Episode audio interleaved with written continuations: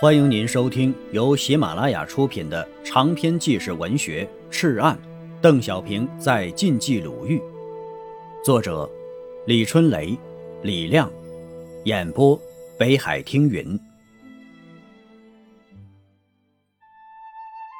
第四章，炼石。一九四零年六月，刘邓的司令部从辽县同玉镇迁到了歙县的长乐村。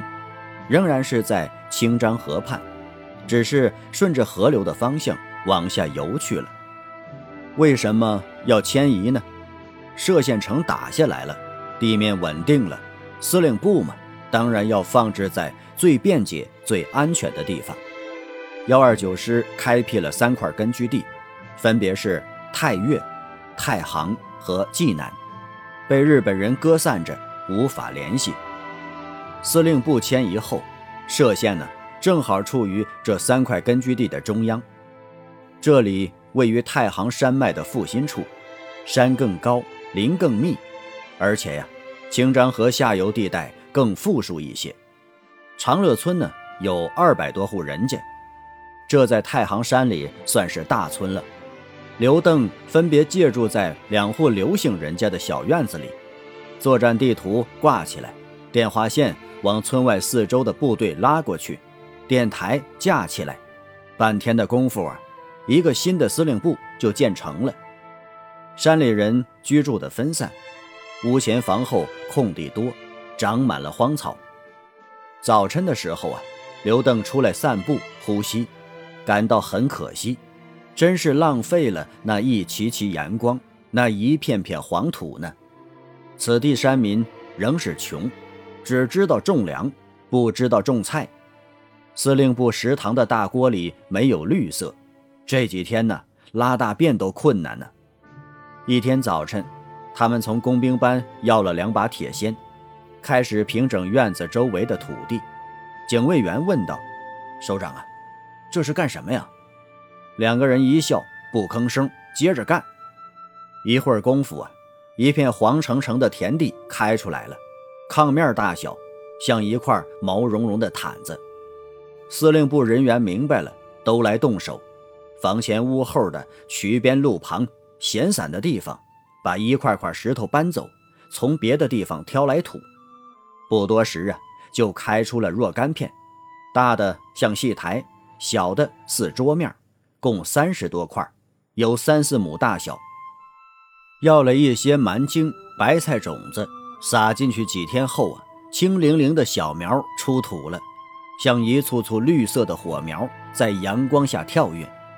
这一年的事儿啊，太多了：谋建政权、百团大战、扩充军队。刘邓住在村子里的时候，其实也不多。老百姓经常拥在路边，看着战马进进出出，猜着行人官大官小。只要在村里啊。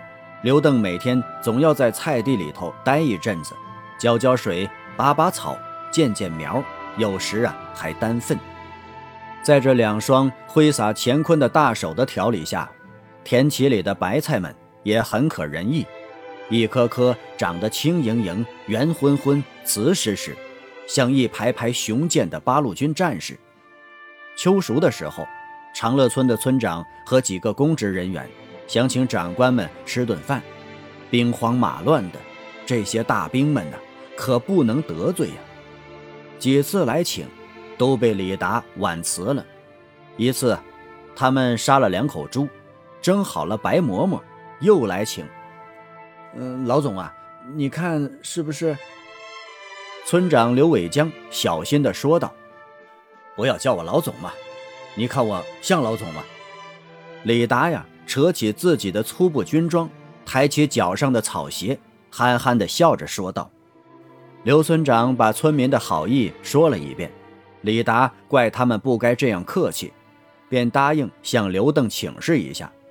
当天的酒席仍然是没有办成，李达亲自去村公所，向各位公职老者致歉，致敬地说道：‘首长说了，进村后什么都好，就今天错了。’”办这么丰盛的宴席，摊派给老百姓，造成麻烦。呃，首长命令，这次的花费全由部队报销，说着呀，李达从口袋里掏出了一大把大洋，码在桌上，叮叮脆响。小村人的眼睛大了。霜降的时候，这是出大白菜的时候，部队又要搬迁了。听说呀，又要往下游去，不知道什么原因，大概是因为这里离县城太远了吧？那大白菜怎么办呢？李达呀，让人请来了村长和公职们。首长说：“部队在村里，麻烦大家了，把这些大白菜。”全部留给村民吧，每家啊分一些。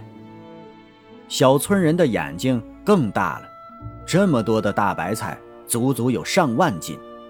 小村人涌上村头，看着这群兵走了，顺着河流的方向走了。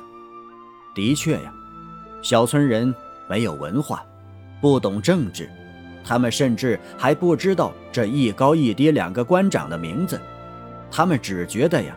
这些人与所有的兵都不一样，他们只是记得他们的军装是灰绿色的，那是树皮的颜色，那是土地的颜色。那一冬啊，长乐村六百多口人，人人都吃上了八路军种的大白菜，小村的心呢热乎乎的。司令部从小村迁走后，联系并没有中断。每逢日军大规模扫荡，幺二九师的重要文件，每每派师部作战参谋廖凯峰带一头骡子，趁黑夜驮过来，藏进村长刘伟江家的烟囱里。亲爱的听友，本集播讲完毕，感谢您的收听。